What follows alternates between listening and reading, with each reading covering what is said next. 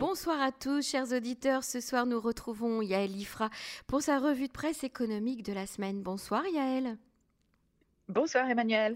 Alors Yael, j'ai envie de vous dire pour commencer euh, euh, cette émission, euh, tu seras médecin, mon fils ou ma fille? Est-ce que cet adage marche toujours aujourd'hui? On va dire qu'en Israël, aujourd'hui, cet adage est un petit peu moins riant qu'il ne l'a pu l'être, ou un petit peu moins porteur d'un grand espoir pour les parents juifs, tout simplement parce qu'en Israël, la situation de la profession de médecin n'est vraiment pas brillante.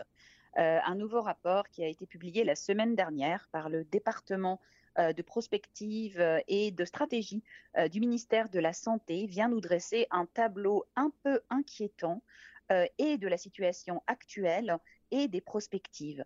Tout simplement parce que déjà au jour d'aujourd'hui, Israël, qui compte à peu près 30 000 médecins en activité, se trouve dans les pays qui ont le moins de médecins par habitant parmi la moyenne des pays de l'OCDE, parmi les pays de l'OCDE tout court, avec 3,2 médecins par habitant, la moyenne étant à 3,5 et évidemment les pays les plus développés de l'organisation bien au-dessus. Israël est un pays très jeune, comme on l'a déjà dit de nombreuses fois, la population croît de 2% tous les ans et elle est en vieillissement euh, accéléré, euh, enfin accéléré, c'est-à-dire que le pourcentage de la population de plus de 75 ans en Israël est aujourd'hui de l'ordre de 4% et on prévoit que à fin euh, qu'entre 2040 et 2050, il parviendra à 8%. Donc, ce sont évidemment les personnes âgées qui sont les plus grosses consommatrices de soins. Et mmh par conséquent, on a un problème déjà aujourd'hui euh, pourquoi? Eh bien, il y a toute une série de facteurs sur lesquels il faudrait pouvoir agir rapidement. On en a déjà parlé euh, de très nombreuses fois. En fait, non seulement il faudrait déjà euh, ben, que plus de personnes veuillent faire médecine. Or, en Israël, c'est quasiment impossible de faire des études de médecine, tout simplement parce qu'on a un bouchon par le fait que euh, il y a un numerus clausus dans les mmh universités. D'abord, mmh on étudie la médecine en Israël, évidemment, que à l'université. Ce n'est pas la peine de rappeler qu'Israël est un pays de 10 millions d'habitants avec 5 universités, 6 maintenant avec Ariel, mais évidemment ça ne suffit pas, que à l'intérieur des universités, il ne peut y avoir qu'un seul département de médecine avec un certain nombre d'étudiants et que en particulier dans les hôpitaux, on manque de postes. Alors tout cela, c'est une question évidemment, Emmanuel, de volonté politique, hein, euh, parce que cela fait des années que le pays se cache derrière son petit doigt, comme on dit. Aujourd'hui, je rappelle que la note moyenne des examens psychométriques des étudiants qui ont essayé de rentrer en médecine et qui ont raté est de 711. C'est déjà une note extrêmement très élevée pour psychométrique. Bah oui. Et pour ceux qui réussissent, c'est 735. Hein. C'est-à-dire c'est plus mhm. élevé que pour faire des études d'ingénieur, que pour faire. Enfin, c'est quasiment les études les plus exigeantes. Or, évidemment, il ne faut pas être un génie pour faire des études de médecine. Hein. Et en France, il y a quand même aussi euh, euh, la première année euh, une sélection très très importante pour pouvoir rentrer en médecine. Il n'y a pas qu'en Israël. Oui, bien sûr, mais en Israël, la sélection est beaucoup plus violente. Il y a beaucoup moins d'étudiants de médecine par, euh, par milliers ou par millions d'habitants euh, mmh en Israël qu'en France. Hein. En mmh France, on a une pénurie, mais qui n'a rien à voir avec celle qu'on connaît en, Israël. Aujourd'hui, on se trouve face, euh, dans les 15 ans à venir, tous les médecins qui sont arrivés de l'ex-Union soviétique et qui étaient assez nombreux vont partir à la retraite et il va y avoir un gros vide qui va se créer et donc, cela fait des années qu'on tire la sonnette d'alarme et que le pays résout le problème, évidemment par la pire des façons, toujours la même en Israël, quand on veut traîner des pieds ou que l'État ne veut pas mettre les ressources nécessaires, on colle la responsabilité du problème sur les étudiants eux-mêmes, qui sont sommés donc soit d'avoir 735 au psychométrique, certains recommençant les examens 3, 4, 5 ans de suite, hein, Emmanuel. Mmh Ils arrivent en études de médecine alors qu'ils ont déjà un premier diplôme en biologie ou qu'ils ont travaillé pendant cinq ans comme infirmiers. Enfin, toutes sortes mhm. de choses qui font qu'ils terminent leurs études quand ils ont déjà un âge qu'on peut même pas imaginer, si on sait qu'il faut déjà attendre d'avoir terminé l'armée pour rentrer en médecine. Donc, que fait le pays? Eh bien, comme d'habitude, il vote avec les pieds.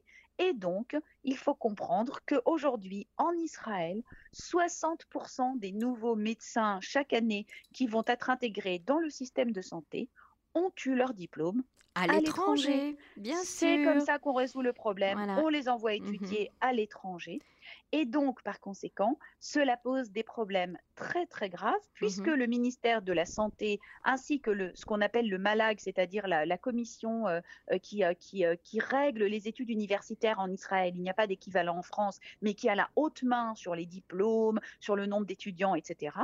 Eux veulent maintenir leur niveau, veulent maintenir le niveau de désirabilité des universités israéliennes, veulent aussi, Emmanuel, pouvoir accueillir des étudiants étrangers, entre autres américains, qui vont payer des 100 000 et des 200 000 shekels par an, qui est toujours beaucoup moins cher qu'aux États-Unis. Et ça, ça leur apporte de l'argent. Donc, c'est pas grave si c'est sur le dos des étudiants israéliens. Et donc, pendant des années, les étudiants israéliens sont allés et faire leurs études de médecine à l'étranger dans des pays dont on a mis à peu près 10 ans à se rendre compte qu'ils n'étaient évidemment pas du tout au niveau. Donc un problème de, formation, de qualité de formation, Yael. Donc on, récupère nos jeunes médecins qui reviennent de Roumanie, de Hongrie, euh, je ne vais pas parler de la France ou de l'Italie, hein, bien évidemment, mais qui rentrent de pays où la formation n'est pas de bon niveau. Eh bien évidemment, moi quand j'étais à la commission euh, de la santé de la Knesset, donc avec Elie Lalouf, hein, jusqu'à il y a deux ans, nous nous étions euh, occupés de ce problème et nous avions rencontré le professeur Shaoul Yatsiv qui au département, au ministère de la Santé, est chargé de la reconnaissance des diplômes et il nous avait raconté ah bah qu'il venait de se rendre compte qu'en Moldavie, les études de médecine, c'est pas trop ça. Ils avaient donc des, des élèves, des, médecins hein, qui étaient diplômés de Moldavie hein, mmh euh, et qui revenaient euh, en Israël. Et on a découvert que c'était parfois des étudiants, enfin des, soi-disant médecins, qui n'avaient jamais vu un seul patient ou qui n'avaient jamais fait un jour d'hôpital dans leur vie. On leur demandait pas d'équivalence de, leur diplôme comme on fait avec nos, nos Olim Khadashim par exemple? Eh bien si, mais c'est comme ça qu'on se rendait compte qu'il n'avait jamais vu un patient. Mais il y en mmh. avait quand même qui réussissaient à passer l'examen d'équivalence parce que c'est juste un stage, si je ne me trompe pas, un stage de six mois.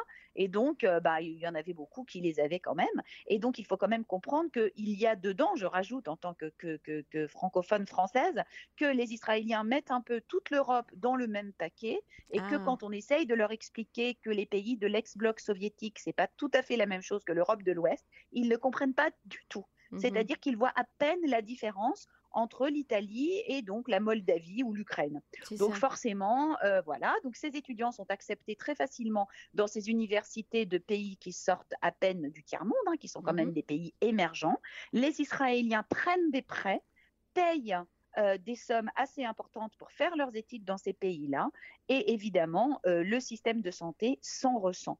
Donc ça, c'est très important. Et ce qu'il faut comprendre, Emmanuel, c'est que quand ces médecins reviennent, s'ils obtiennent leur équivalence, bon, maintenant il y a des pays qui ont carrément été barrés, hein, des universités qui ne sont plus reconnues, mais pour ceux qui sont toujours reconnus, eh bien, il faut comprendre que je vais vous expliquer, 91% des internes de l'hôpital Barzilai d'Ashkelon sont diplômés de l'étranger ainsi que 98% des internes de l'hôpital Scotty de Nazareth ou 80% des internes de l'Agnado. Par contre, si vous regardez mmh ou Irilov, eh bien c'est 10% et 24%. Donc, évidemment, ce sont les moins bons médecins. Et où vont-ils? Ils vont dans la périphérie. Mmh évidemment. Or, dans la périphérie, moi je vous ai parlé au début d'une moyenne de 3,2 médecins par habitant, mais dans la périphérie, ce n'est pas comme ça, on en avait déjà parlé l'année dernière. Si à Tel Aviv, il y a 5 médecins pour 1000 habitants, eh bien dans le sud, c'est 2 médecins pour 1000 habitants.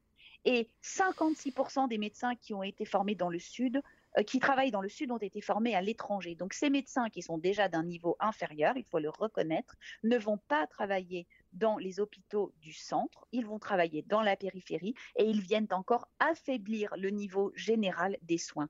Et là se tient le challenge principal de l'État. Donc d'une part, former plus de médecins, donc on parle maintenant d'essayer d'augmenter le nombre de postes d'internes dans les hôpitaux, de travailler sur des simulateurs. Il n'y a pas non plus assez d'hôpitaux en Israël, hein, c'est tout, tout, tout va ensemble évidemment.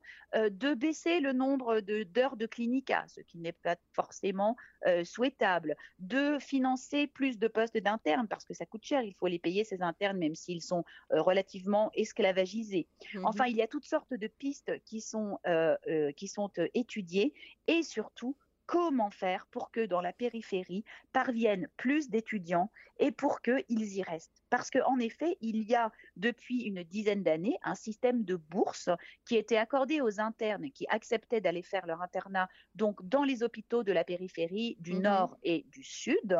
Euh, c'était quand même une bourse assez conséquente hein, puisque ça revenait à verser pratiquement un million de shekels hein, sur la durée des études de chaque médecin. Sauf que une fois qu'ils ont touché l'argent et qu'ils ont terminé leur internat, ils vont travailler au centre où les postes sont plus attractifs et mieux payés. Mmh donc le ministère de la Santé a créé un nouveau programme qui donne de l'espoir.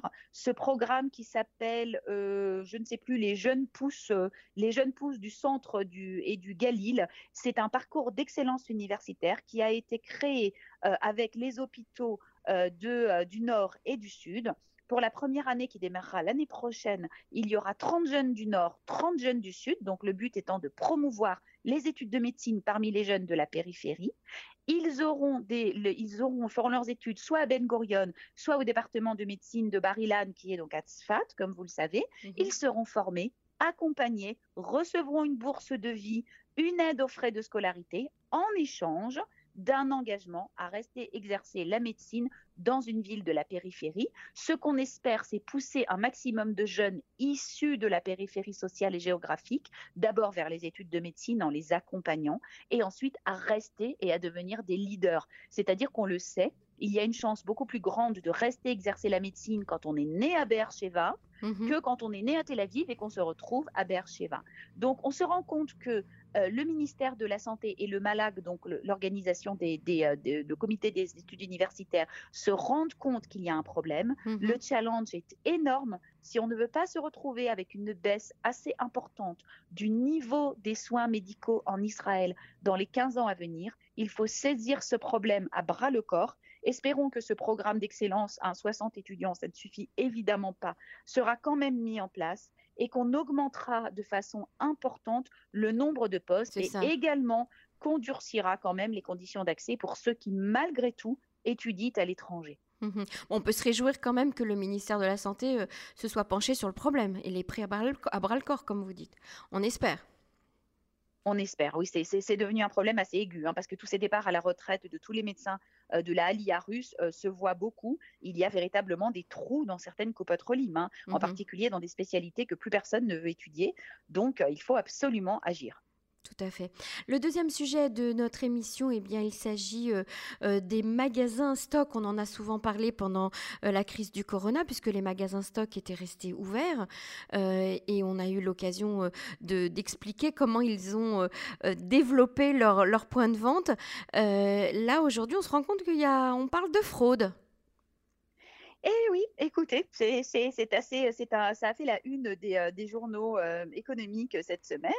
Euh, Max Stock a, a, eu la joie d'accueillir une descente surprise ainsi qu'une perquisition euh, des douanes, du service des douanes, euh, euh, qui sont venus perquisitionner dans ses bureaux, ont saisi un certain nombre de documents et ont interrogé un certain nombre de salariés. Mmh et effectivement, on soupçonne apparemment des fraudes à la TVA ainsi que des fraudes à l'importation. Ah et euh, il faut expliquer euh, sur quel fond tout cela se passe, Emmanuel, parce que évidemment, on en a parlé de nombreuses fois, et moi, c'était une des choses qui m'avait le plus exaspérée pendant euh, les différents confinements qui ont quand même mis en difficulté économique de nombreux petits commerces, y compris des commerces de proximité, c'est que les magasins stock qui sont quand même vraiment des magasins de 12e zone hein, qui vendent des produits de mauvaise qualité mmh ont tous été euh, définis comme magasins de première nécessité, se sont arrangés pour réorganiser leurs espaces et vendre des lessives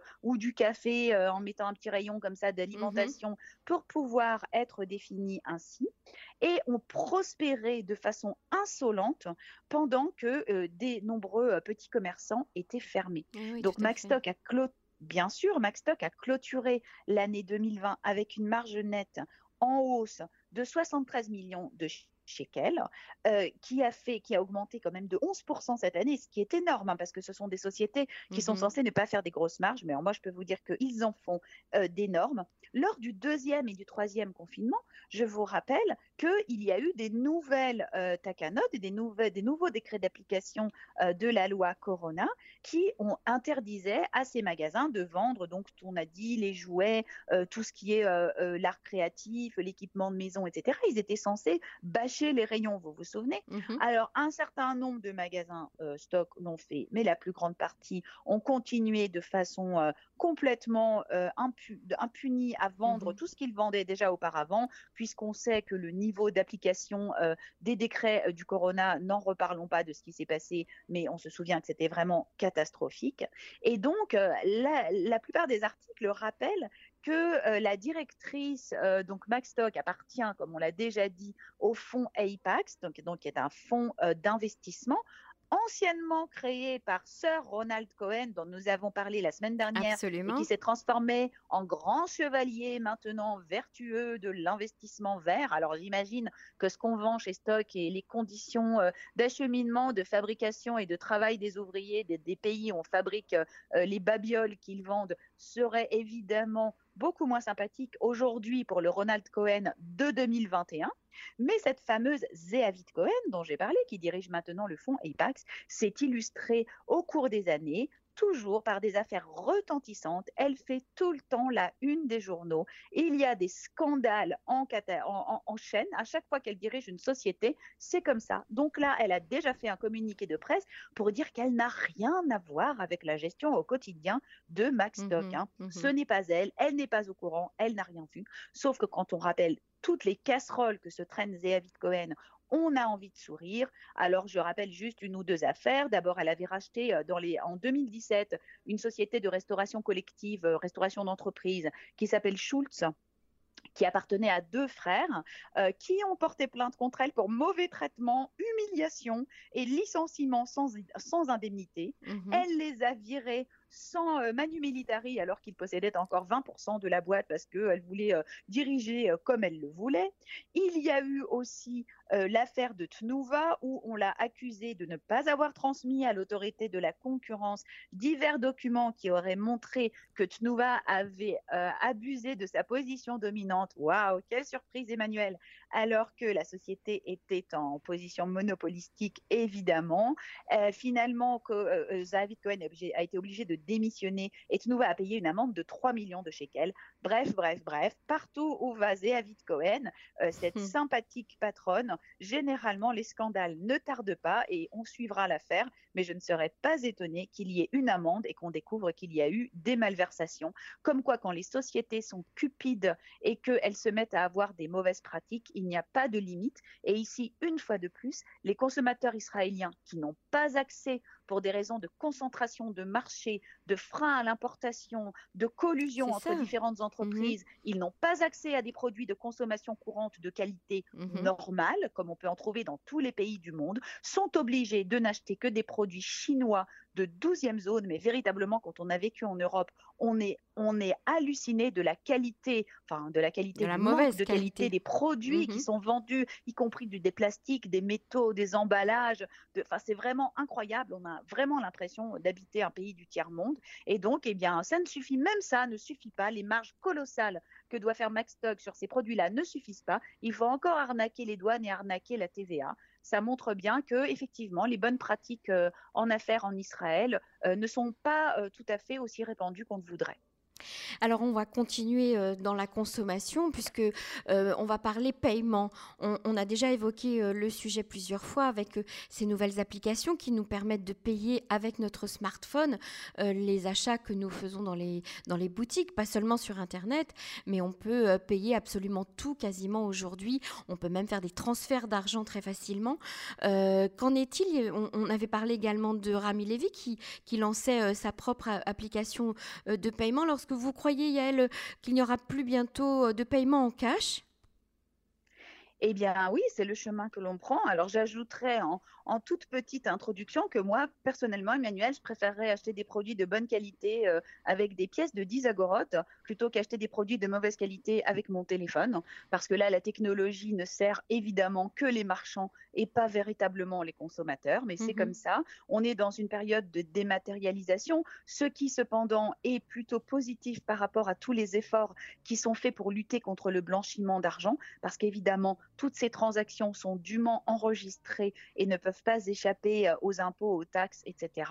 Et donc, deux annonces euh, sont venues quasiment en même temps cette semaine. Et pareil, tous les journaux économiques s'en sont fait l'écho. C'est le lancement pratiquement simultané de euh, la possibilité de payer en Israël avec Apple Pay, qui évidemment existe depuis 2014 et est disponible dans le monde entier, mais n'avait pas été autorisé par la Banque d'Israël pour plein de raisons. Vous savez, de la frilosité de la Banque d'Israël. Mhm. Et en même temps, on a annoncé le lancement de l'application de paiement dédiée de Rami Levy.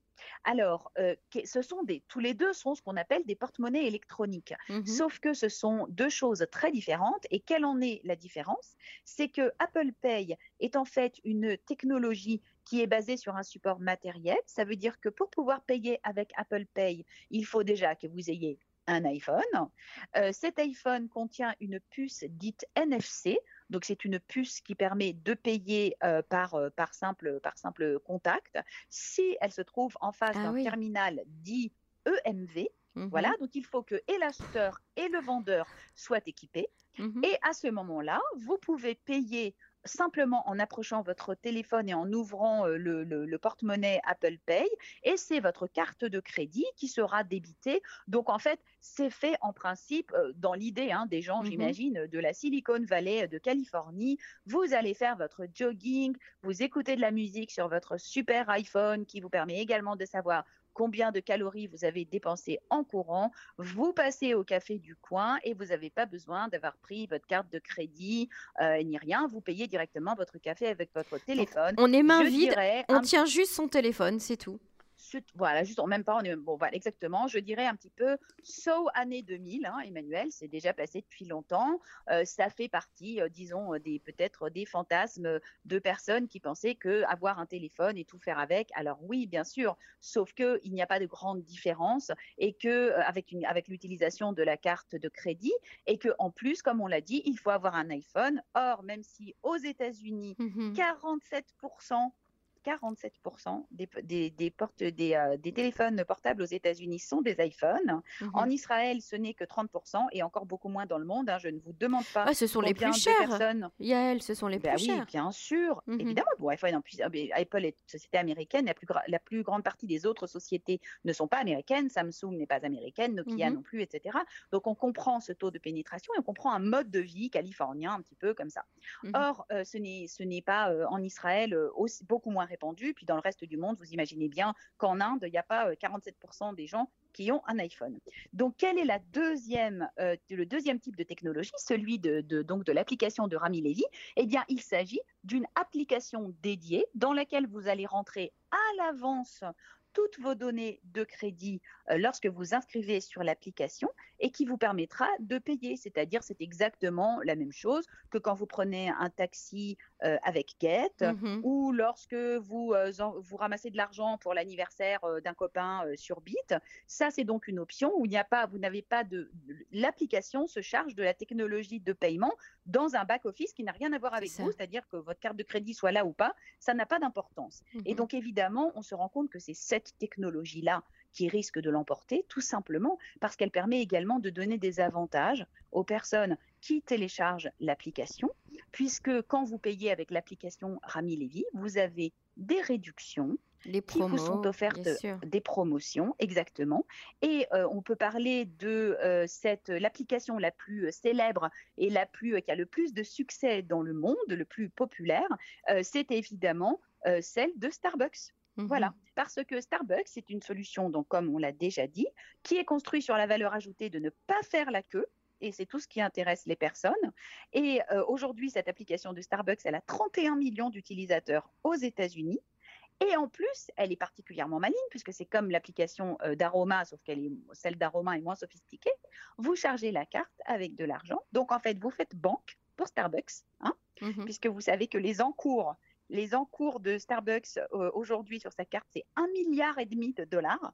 Et en plus, l'application compte sur le fait, excusez-moi, un peu cynique, hein, que certaines personnes vont mourir avant de pouvoir utiliser toute la somme, ou que d'autres vont perdre la carte et ne pas pouvoir la récupérer. Ils estiment que 10% de la somme ne sera jamais réalisée. Vous mmh imaginez mmh Voilà, donc ça c'est pour dire que ce sont des, toutes ces solutions qui sont basées sur des applications, généralement, engagent beaucoup plus votre participation, puisque disons que Rami Levy vous dise qu'à chaque fois que vous allez utiliser l'appli, vous allez avoir 10 points et que à 50 points, vous aurez un cadeau, eh bien, vous allez l'utiliser sans cesse, alors même que vous auriez. Voilà. Donc, ça veut dire que la solution de demain, c'est la solution de l'application parce qu'elle offre un service global au consommateur. Elle le fait rentrer dans l'univers de la marque du vendeur. Elle ne nécessite aucune technologie particulière puisqu'il n'y a pas besoin d'avoir de puce ni de récepteur. Simplement, il faut que le commerçant ait lui aussi l'application version euh, commerçant, évidemment. Mmh Mais enfin, c'est la même chose.